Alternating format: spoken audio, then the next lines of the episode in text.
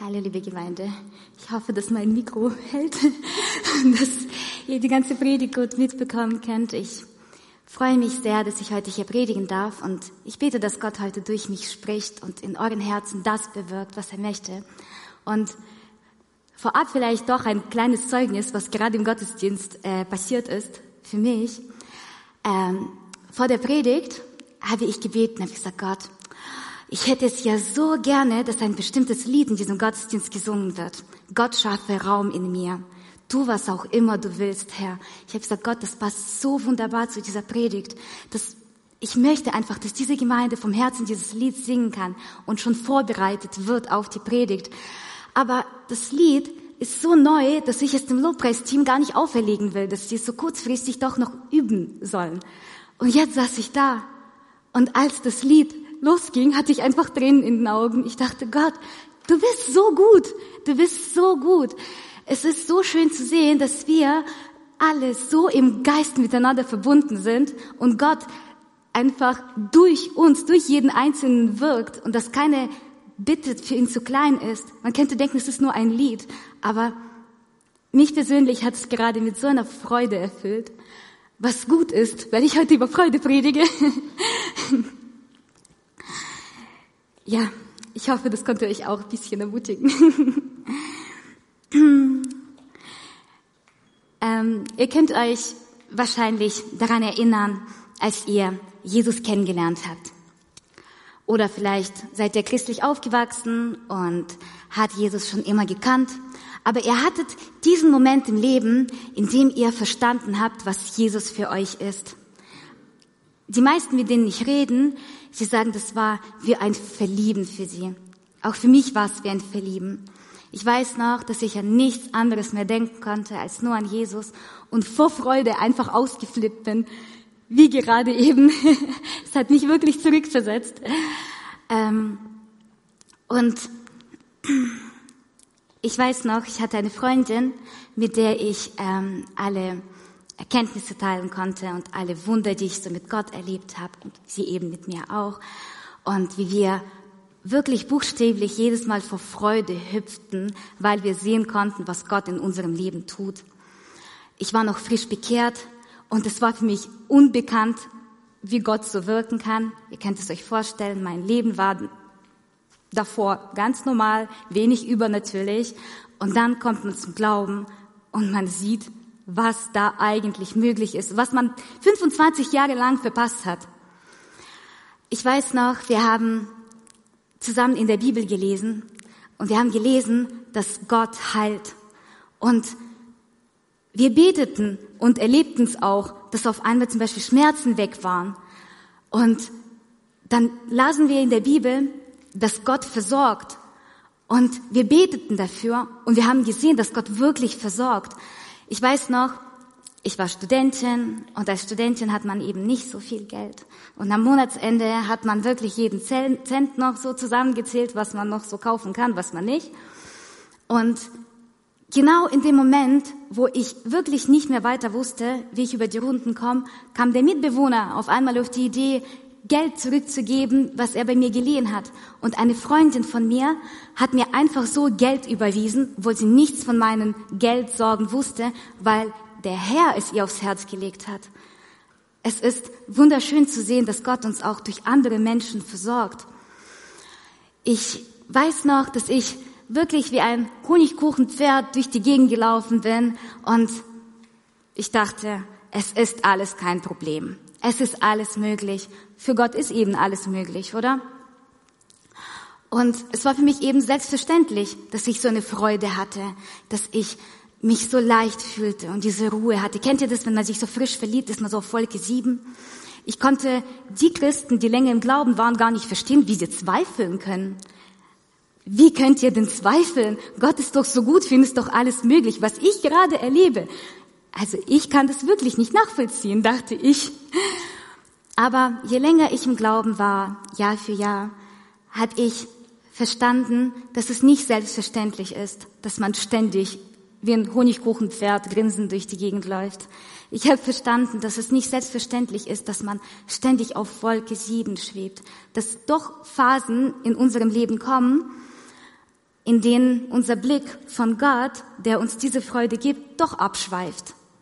Und es kommt nicht plötzlich, es kommt nach und nach. Und dann stehst du da und denkst, Gott, wie kann das sein? Gerade vor kurzem gefühlt hast du jeden Gedanken in meinem Kopf eingenommen. Ich habe mich leid gefühlt, ich hatte Freude. Und was ist jetzt eigentlich passiert? Und über diese Dinge möchte ich auch heute sprechen, die unseren Blick einfach von Gott abschweifen lassen, aber dass wir sie auch bekämpfen können und dass wir unseren Blick wieder auf Gott richten können und dass wir wieder diese Freude neu empfangen können. Und der Feind Nummer eins, der Freudekiller Nummer eins sind die Alltagssorgen. Kennt ihr dieses Gleichnis vom Seemann? Wahrscheinlich kennen es die meisten. Da geht der Bauer aufs Feld und sät den Samen aus. Es gibt Samen, sie fallen auf den Weg, die werden einfach von den Vögeln aufgegessen. Dann gibt es Samen, die fallen auf einen felsigen Boden mit bisschen Erdschicht drauf. Da kann die Saat keine Wurzeln schlagen, also beides bringt schon mal nichts und bringt keine Ernte ein. Dann gibt es Samen, sie fallen ins Dornengebüsch und werden dort einfach komplett überwuchert. Und dann gibt es welche, die fallen auf einen guten Boden und bringen viel Ernte ein. Und Jesus sagt, äh, bei diesem Gleichnis geht es um das Wort Gottes. Und er erklärt es auch. Er sagt, also ich möchte jetzt auf Dornengestüb äh, eingehen. Wieder ein anderer Teil der Saat fällt ins Dornengestüb. Das bedeutet, jemand hört das Wort, doch die Sorgen dieser Welt und die Verstockungen des Reichtums ersticken es und es bleibt ohne Frucht. Jesus geht es hier darum, natürlich um frohe Botschaft im Reich Gottes in erster Linie. Aber ich glaube, dass man dieses Prinzip richtig gut auch auf unser Alltagsleben übertragen kann. Wir lesen das Wort Gottes und wir leben es auch. Das sehen wir ja jedes Mal in der Zeugnisrunde. Wir hören die Zeugnisse, wir sehen, was Gott tun kann. Wir sind richtig ermutigt. Aber es kommen auch Zeiten im Leben, da kommt es irgendwie beim Sonntag. Ich weiß nicht, vielleicht kennt es der eine oder der andere. Man sitzt noch hier, man hört zu, man, der Gottesdienst ist vorbei und man fühlt sich so richtig ermutigt. Man fühlt sich geistlich stark, nach dem Gottesdienst, man denkt, jetzt kann ich die Bäume ausreißen. Jetzt will ich auch das erleben, was man in den Zeugnissen erzählt hat.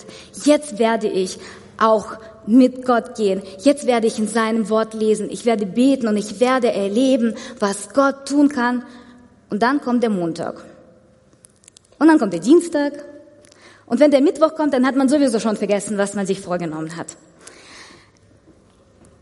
Ich weiß nicht, ob sich jemand angesprochen fühlt, aber ich fühle mich das eine oder andere Mal doch irgendwie angesprochen. Und dann geht man nach Hause und es fängt eben die Woche an. Man geht zur Arbeit, von der Arbeit rennt man nach Hause. Als Frauen zum Beispiel muss man gleich kochen, weiß nicht, Kinder versorgen. Dann ähm, geht, hat man hier einen Termin, dort einen Termin, man rennt hin und her und dann hat man ja noch den schönen Garten, er darf hier nicht überwuchern. Schnell zum Mauk, schöne Blumen kaufen, wieder zurück, schön machen, alles beschneiden. Huch, es ist ja schon acht Uhr abends. Die Zeit ist aber sehr schnell verstrichen und man merkt, am ganzen Tag hatte man nicht mal Zeit, einen Gedanken für Gott zu verschwenden. Ich rede nicht mal die Bibel in die Hand zu nehmen oder stille Zeit zu nehmen. Oft ist man so beschäftigt, dass man nicht mal Zeit hat zu sagen, Herr, hallo, hier bin ich. Und ich find's cool, was so ein äh, Prediger äh, nach dem Ersten Weltkrieg, Wilhelm Busch, gesagt hat. Hat gesagt, die allergrößte Waffe des Teufels ist es, uns ständig anzutreiben. und ständig zu hetzen, dass wir nie durchatmen können, dass wir nie zur Ruhe kommen können, dass wir nie, nicht mal eine Minute finden, um diese Zeit mit Gott zu verbringen, um mit ihm zu reden, um zuzuhören, was er uns zu sagen hat. Das Problem ist auch, dass wir der Lüge des Teufels glauben, dass wir auch ständig etwas tun müssen. Wir haben das Gefühl, wir müssen produktiv sein. Wir müssen etwas erledigen. Wir müssen alles erledigen. Erst dann kann ich am Ende des Tages durchatmen. Oh, heute habe ich richtig viel hinbekommen. Heute habe ich richtig viel erledigt. Jetzt bin ich gut genug. Jetzt fühle ich mich richtig gut. Jetzt bin ich, jetzt bin ich wertvoll. Jetzt habe ich genug getan, um mich gut zu fühlen. Und im Endeffekt sind wir aber am Ende des Tages auch so gestresst, dass wir gar nicht mehr diese tiefe Freude empfinden können, die Gott eigentlich für uns im Sinn hat. Ähm, ihr kennt wahrscheinlich die Geschichte von Martha und Maria. Ich glaube, wenn man über Alltagssorgen spricht, das ist wahrscheinlich so die erste Geschichte, an die man denkt. Jesus war bei ihnen zu Besuch und Martha war so eine richtig gute Gastgeberin. Sie hat alles gegeben, damit es Jesus und den Gästen so richtig gut geht. Sie hat gekocht, sie hat gedient und Maria, ihre Schwester, saß einfach zu Jesu Füßen und hat zugehört, was er da geredet hat. Also ich würde auch an die Decke gehen, muss ich sagen, wenn ich Martha gewesen wäre. Macht sie auch. Sie kommt zu Jesus und sagt, Jesus, was soll das überhaupt? Siehst du nicht, dass Maria hier einfach sagen wir mal, chillt, hier einfach rumsitzt und nichts tut und ich bin die ganze Zeit am Schaffen, ich tue die ganze Zeit alles, dass es euch gut geht. Ähm, interessant, was Jesus dabei antwortet. Er sagt, Martha, Martha, erwiderte der Herr, du bist wegen so vielem in Sorge und Unruhe, aber notwendig ist nur eines. Maria hat das bessere Teil gewählt und das soll ihr auch nicht genommen werden. Ich weiß nicht, wie es euch geht, aber als ich vor allem zum ersten Mal diese Geschichte gelesen habe, es rebellierte einfach alles in mir. Ich hatte das Gefühl, ich habe gesagt, Gott, Martha hat alles für dich gegeben, das ist irgendwo unfair. Und wenn man sich auch noch mit Martha so ein bisschen identifizieren kann, dann fühlt man sich gleich auch selbst unfair behandelt. Gott, ich tue doch so viel für dich. Siehst du das eigentlich nicht? Und das Problem ist, dass wir einfach menschlich denken. Aber Jesus, er denkt göttlich. Er sieht, was wirklich wichtig ist. Und er sagt uns auch, was wirklich wichtig ist. Und zwar, wie Maria zu seinen Füßen zu sitzen und zuzuhören, was er zu sagen hat. Und wisst ihr, er hat so viel zu sagen. Wenn wir sein Wort aufschlagen, er sagt, du bist wertvoll, du bist Licht, du bist Salz, Du bist gut genug, du musst nicht rumrennen, ständig etwas erledigen, du musst nicht hetzen. Du bist einfach nur gut genug, so wie du bist, ohne dass du etwas tust. Und wenn wir sein Wort aufschlagen, dann sehen wir das auch. Dann hören wir auf zu rennen. Dann werden wir mit einer neuen Ruhe und Freude erfüllt oder die unabhängig davon ist, was wir tun und was wir erledigt haben. Gott hat Freude für uns im Sinn und Leben in Fülle. Aber der eine oder der andere sitzt vielleicht da und sagt, ja, Lennart, du kannst leicht über Freude predigen, aber du hast keine Ahnung, was in meinem Leben so abgeht. Du hast keine Ahnung, wo ich gerade stehe und was ich gerade durchmache. Das stimmt. Und ich weiß nicht, was in deiner Situation abgeht. Aber das Einzige, was ich weiß, dass es ein definitiver Freudekiller ist. Und da kommen wir schon zu dem Freudekiller Nummer zwei, zu den Sorgen im Sturm, habe ich so überschrieben. Vielleicht sind Familienprobleme dein Sturm.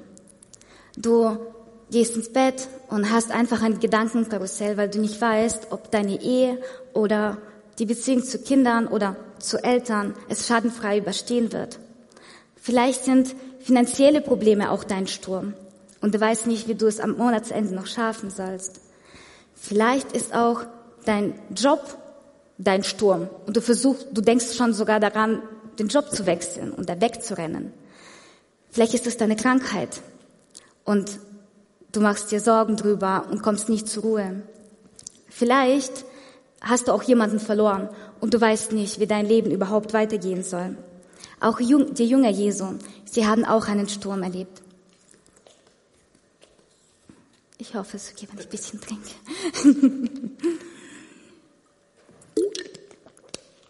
In Matthäus 4 steht, am Abend jenes Tages sagte Jesus zu seinen Jüngern, wir wollen ans andere Ufer fahren. Sie schickten die Menge nach Hause, stiegen in das Boot, in dem Jesus bereits war, und fuhren mit ihm ab. Einige andere Boote begleiteten sie. Plötzlich brach ein heftiger Sturm los. Die Wellen schlugen ins Boot und es begann sich mit Wasser zu füllen. Jesus aber schlief im hinteren Teil des Bootes auf einem Kissen.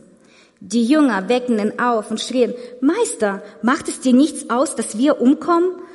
Jesus stand auf, wies den Wind in seine Schranken und befahl dem See, Schweig, sei still. Da legte sich der Wind und es trat eine große Stille ein. Warum habt ihr solche Angst? sagte Jesus zu seinen Jüngern. Habt ihr immer noch keinen Glauben? Habt ihr gewusst, dass Fischer in der damaligen Zeit gar nicht schwimmen konnten? Und diejenigen, die in Israel gewesen sind, ich war es noch nicht, aber die, die dort gewesen sind, sie wissen vielleicht, da haben es vor Augen, dass der See so eine geografische Lage hat, dass man das Gefühl hat, dass der Sturm von allen Seiten kommt. Der Wind weht wie von allen Seiten. Also ich kann es mir gut vorstellen, dass die Jünger richtig Angst hatten und eine richtige Panik hatten. Es ging bei ihnen um Leben und Tod. Und sie standen da und konnten nur zusehen, wie das Boot sich immer mehr und immer mehr mit Wasser füllt. Ich glaube, oft haben wir auch selbst den Eindruck, dass auch wir in so einem Boot sind im Sturm und unser Boot füllt sich immer nur mehr mit Wasser und Jesus schläft. Und alles, was Gott früher getan hat, scheint wie rausgelöscht zu sein. Man hat das Gefühl, sich nicht mehr daran erinnern können, wie Gott mich schon mal, wie Petrus aus dem See gezogen hat, wie er schon mal den Sturm gestillt hat, wie er schon mal Hilfe gewesen ist. Aber Leute, ich muss euch sagen, Gott ist immer derselbe. Wie er damals gewesen ist, ist er heute genauso. Wie er damals euch eine Hilfe gewesen ist, so ist er es heute auch. Ich möchte euch zusprechen. Du bist nicht allein in diesem Boot. Jesus sitzt mit drin. Und wisst ihr, Jesus macht sich keine Sorgen, ob ihr ankommen werdet am anderen Ufer. Er sagt, wir wollen ans andere Ufer gehen und geht schlafen. Warum geht er schlafen? Weil er ganz genau weiß, man wird am anderen Ufer ganz sicher ankommen. Und du wirst es mit Jesus auch. Ich will dir zusprechen, du bist sicher. Du bist wirklich sicher. Er ist mit dir und er bringt dich, ohne dass du Schaden erleidest. Es ist aber wichtig, diesen Worten, die Gott zu uns sagt, dass er mit uns ist, dass wir sicher ankommen, auch Raum zu geben in unserem Herzen. Es gibt so einen bekannten Psychiater, Raphael Bonelle, und er hat gesagt, die Emotionen, die wir füttern, sie expandieren in uns. Das heißt, sie werden immer größer. Das bedeutet, wenn wir unsere Sorgen füttern, indem wir in unserem Kopf immer die schlimmsten Szenarien ausmalen, wie das wohl ausgehen kann, dann werden die Sorgen auch in uns größer. Wir werden immer weniger schlafen, immer mehr verzweifelt sein. Aber wenn wir dem Glauben und der Hoffnung mehr Raum geben in unserem Herzen, und hier das Lied, wenn wir mehr in unserem Herzen geben, dann, dann wird auch der Glaube und die Hoffnung in unserem Herzen zunehmen. Macht irgendwo Sinn, oder? Lasst uns doch wirklich auch dem Glauben mehr Raum geben. Aber der eine und der andere sitzt vielleicht da und sagt, wie soll das denn gehen? Es glaubt sich eben nicht. Es glaubt sich einfach eben nicht. Ich kann ja nicht da sitzen und sagen, ich glaube, ich glaube, ich glaube, ich glaube. Das funktioniert bei mir nicht. Aber vielleicht ist es wichtig, dass wir auch selbst aktiv etwas dafür tun. Aktiv in dem Sinne, dass wir, wie wir schon gesprochen haben, wie Maria, uns zu Jesu Füßen setzen und ihm zuhören. Das ist das aktive Tun. Wir hören ihm einfach zu. Wir entscheiden uns dafür, dass wir nicht den Sorgen, die wir jetzt im Sturm haben, Raum geben, sondern wir entscheiden uns aktiv dafür, dass wir Gott mehr Raum in unserem Herzen geben. Und wisst ihr, was das Schöne ist? Wenn der Glaube und das Vertrauen auf Gott in unserem Herzen immer zunimmt, dann muss ja das andere irgendwo kleiner werden, oder? dann wird es auch unsere Sorgen vertreiben. Bleibt dran und hört Gott zu, was er euch zu sagen hat. Man kann einfach die Bibel aufschlagen. Es sind so viele Zusagen. Alleine hier, er sagt, du bist sicher, du bist geborgen, ich sitze mit in deinem Boot, ich bringe dich ganz sicher ans andere Ufer. Mach dir keine Sorgen, ich bin bei dir alle Zeit. Ich werde dich nicht verlassen, ich werde nicht von deiner Seite weichen. Du wirst ohne Schaden da ankommen, wo ich dich hinführe. Das ist das, was Gott sagt und das müssen wir hören weil der Glaube nur durch das Hören kommt. Und das sagt auch die Bibel. Der Glaube kommt durch das Hören. Indem wir auf Gott hören, kehrt auch unsere neue, diese neue, anfängliche Freude wieder zurück. Weil wir sehen, was Gott uns verspricht und weil wir wissen, dass Gott es auch tun wird. Wir dürfen uns freuen, ohne zu warten, bis der Sturm vorbei ist. Wir dürfen Ruhe empfangen, ohne zu warten, bis alles vorbeigegangen ist. Wir dürfen das jetzt schon. Wir müssen nicht darauf warten. Und wir haben gesagt, der Glaube und die Freude, die kommen durch das Hören. Indem wir die Bibel aufschlagen beispielsweise oder im Gebet einfach auf seine sanfte Stimme hören. Aber das Schöne ist, Schaut euch um. Er hat uns auch einander gegeben. Wir haben einander. Und wie cool ist es, dass so ein großer Gott jeden Einzelnen von uns benutzt, um zueinander zu sprechen und einander zu ermutigen. Es steht im 1. Thessalonicher 5, Darum macht euch gegenseitig Mut und helft einander im Glauben weiter, wie ihr es ja auch jetzt schon tut. Ich ermutige dich, Lasse dich von deinen Geschwistern ermutigen. Es ist so oft so, wenn wir zu viele Sorgen haben, wenn wir schon zu tief drin sind, können wir einfach gar nicht mehr klar sehen. Aber deine Geschwister, sie können es vielleicht doch noch. Aber ich ermutige dich, geh zu jemandem, der ein Ermutiger ist. Wir kennen alle Menschen um uns herum. Man hat mit ihnen geredet und man schwebt förmlich. Kennt ihr solche Menschen? Geht zu solchen Menschen die euch ermutigen.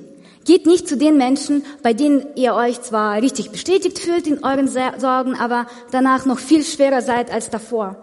Ich weiß, die Versuchung ist richtig groß, weil man möchte ja, dass man einen versteht und man möchte, dass man einen ja darin bestätigt, wie schlimm alles ist. Aber geht zu jemandem, der zu euch sagt, fürchte dich nicht, Gott ist mit dir in deinem Boot. Du kommst sicher am anderen Ufer an. Er wird mit dir sein bis zum Schluss. Du kommst an, ohne Schaden zu erleiden. Geht zu solchen Menschen und ihr werdet ermutigt. Wir haben gesagt, dass der Glaube, wie auch die neue Freude, durch das Hören kommen. Indem Gott spricht, indem Gott durch die Gemeinde spricht. Aber das Coole ist, wir können glauben, wenn wir auch uns selbst zuhören. Also ich weiß nicht, wie es euch geht, wenn ich jetzt höre, also wenn ich jetzt rede, dann höre ich auch, was ich sage. Zum Beispiel, ich könnte, obwohl ich in einem Sturm bin, anfangen, schon andere Menschen zu ermutigen. Ich kann anderen schon Gutes zusprechen. Ich werde das hören und mich daran erinnern. Ich habe vor ein paar Monaten ähm, einen Traum gehabt, ich habe geträumt, dass ich zu zwei Menschen gegangen bin und habe zu ihnen gesagt, ich wünsche euch, dass euch bewusst wird, dass Jesus eure Freude ist. Und in dem Moment, in meinem Traum, als ich das sagte, wurde ich von so einer tiefen Freude erfüllt. Ich bin wach geworden, habe gesagt, Gott, das ist es. Das ist es. Wenn wir anderen Menschen zusagen, zusprechen, was wir schon alles gesagt haben, zusprechen, Gott ist deine Sicherheit. Er ist deine Ruhe, er ist dein Frieden, er ist deine Freude. Dann erinnern wir uns daran, ja, Gott ist auch meine Freude, Gott ist auch meine Ruhe. Und werden auch selbst ermutigt. Wenn wir andere, also wenn wir sagen, wenn wir sprechen, dann schenken wir dem Ganzen auch selbst den Glauben, dann hören wir uns selbst zu, nicht nur, wenn wir andere ermutigen, sondern auch, wenn wir allgemein sprechen. Und wenn wir sagen, dass der Glaube durch das Hören kommt, dann ist es irgendwie nicht egal, was wir sprechen, oder? wenn ich jetzt die ganze Zeit sage, Mein Mann wird sich sowieso nie ändern. Es wird nie gut. Übrigens nur ein Beispiel. Mein Mann ist super. Oder es wird sowieso immer nur bergab gehen. Dann werde ich es immer mehr glauben und dem Sturm Raum geben und mich davon leben lassen. Aber wenn ich selbst sage, ja, ich bin gerade noch in einem Sturm, aber mein Gott ist treu. Er ist meine Sicherheit. Er wird mich ans andere Ufer bringen, ohne dass ich Schaden erleide. Das wird er tun. Dann werde ich auch im Glauben wachsen. Ich werde mich selbst stärken. Ich werde dadurch, was ich sage, selbst wieder eine neue Freude empfangen. Ist cool, oder? Mm. Wir haben gesehen, die Alltagssorgen, die Sorgen im Sturm, sie nehmen unsere Freude. Aber wir sehen auch, dass das Wort Gottes mächtig genug ist, um es zu besiegen und uns wieder Freude zurückzubringen. Bleibt nicht da, wo ihr seid, sondern vertraut auf Gott und lasst in euch neue Freude schenken und Leben in Fülle, weil das genau das ist, was Gott euch verspricht. Leben in Fülle und Freude. Und nun kommt der dritte Freudekiller und der letzte. Und das ist die Unzufriedenheit.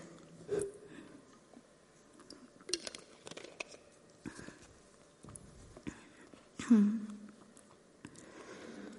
Wo kommt sie eigentlich meistens her? Stellt euch mal vor, so ein Gedankenexperiment.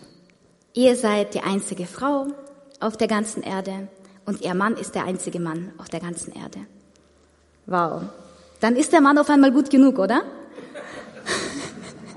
und die Frau ist auf einmal gut genug und der Garten, den man hat, ist auch gut genug.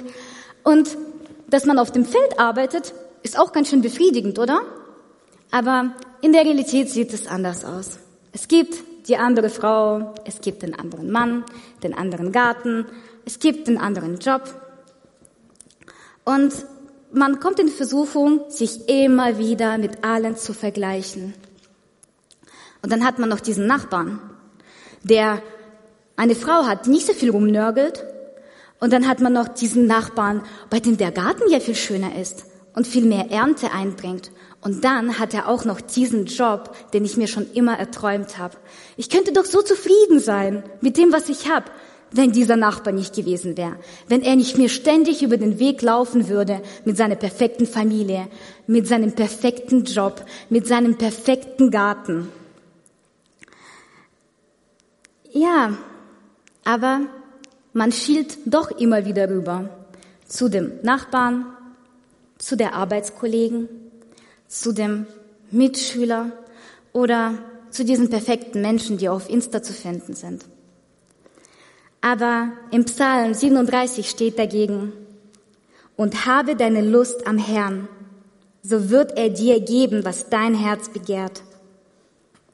Was steht hier? Am Herrn. Habe deine Lust am Herrn und nicht daran, was dein Nachbar hat, was alle anderen haben.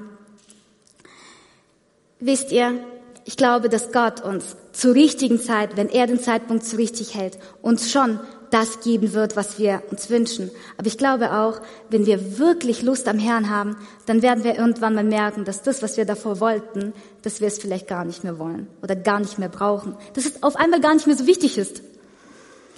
Und nur so ein Gedanke. Vielleicht, wenn Gott dir jetzt noch etwas noch nicht gibt, vielleicht liegt es daran, dass du noch nicht bereit dafür bist. Wir kennen alle das Gleichnisse vom verlorenen Sohn. Der Sohn kommt zum Vater und sagt, Vater, ich möchte mein Erbe jetzt schon. Normalerweise steht ja das Erbe zu, wenn der Vater tot ist. Aber der Vater, er verweigert es ihm nicht. Ich glaube, der Vater kannte seinen jüngeren Sohn. Er wusste schon, dass er eigentlich noch nicht bereit dafür ist, das ganze Erbe zu empfangen. Er war noch nicht weise genug, um damit richtig umgehen zu können. Aber er wollte es ja unbedingt. Er bekommt es auch. Er reist weg. Wir wissen alle, er verschwendet das ganze Geld. Am tiefsten Punkt angekommen, denkt er, jetzt gehe ich zu meinem Vater zurück. Aber nicht mehr als Sohn, sondern als Arbeiter. Und ich glaube, dass auch wir uns oft in dieser Situation befinden. Dass wir vielleicht einfach noch gar nicht bereit dafür sind. Wisst ihr, wir beten zu Gott und sind unzufrieden und sagen, Gott, was soll das? Das kann doch nicht sein, dass meine Arbeitskollegen jetzt die höhere Position bekommen hat und ich nicht. Ich bin doch viel besser. Oder es kann doch nicht sein, dass meine Schwester mein Bruder im Glauben gerade diesen Dienst übernommen hat oder diese Leitung in der Kirche übernommen hat. Ich bin doch viel besser geeignet.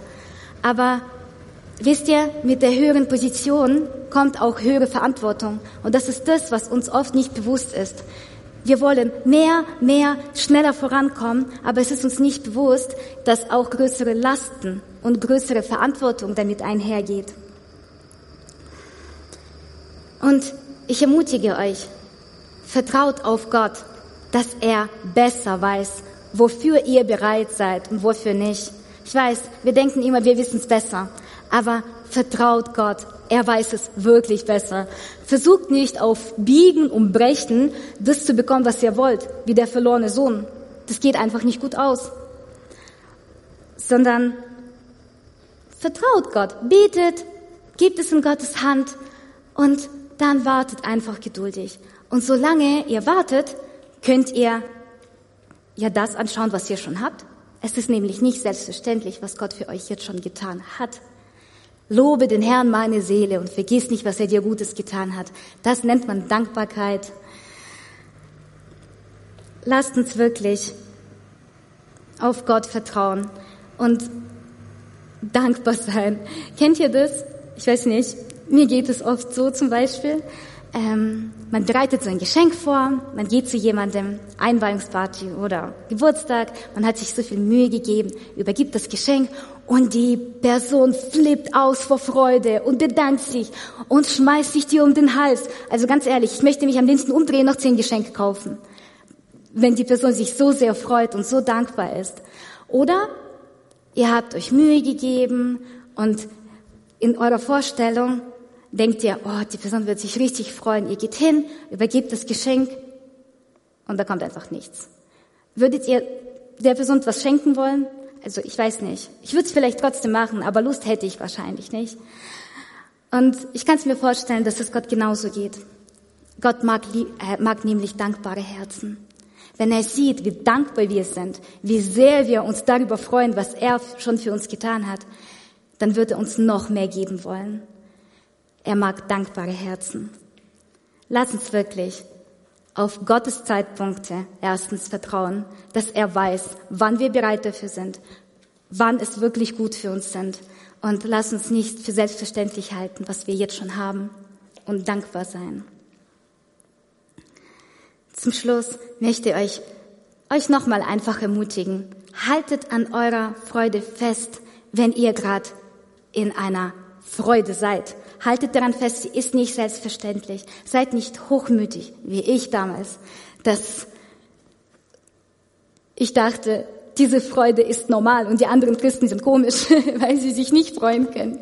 Sondern haltet daran fest, behütet eure Freude und wenn ihr sie verloren habt, dann holt sie wieder zurück. Gott ist gut, er wird euch dabei helfen. Ich möchte noch zum Schluss für euch beten und ich möchte aber, dass ihr sitzen bleibt und das, was vielleicht auf euch zutrifft, ist auch für, für euch annehmt in eurem Herzen. Gott, ich danke dir, dass du so gut zu mir bist. Herr, vergib mir, dass ich so oft so vieles für selbstverständlich halte. Halte meine Augen, mach meine Augen auf, damit ich sehe, was du in meinem Leben tust und erfülle mich mit einer neuen Freude. Hilf mir, Herr, nicht durch das Leben zu rennen, nicht zu hetzen, sondern stehen zu bleiben und zuzuhören und mich wie Maria zu deinen Füßen zu setzen und wirklich zuzuhören, was du alles zu sagen hast. Herr, hilf mir auch in meinen Stürmen, nicht auf meine Stürme zu hören, sondern auf dich, Gott. Denn du sagst, ich bin mit in deinem Boot. Du sagst, dass ich sicher bin. Du sagst, dass ich am anderen Ufer ankommen werde. Und dass du bei mir bist alle Zeit. Ich danke dir, Herr, dass du so treu bist und so gut bist. Amen.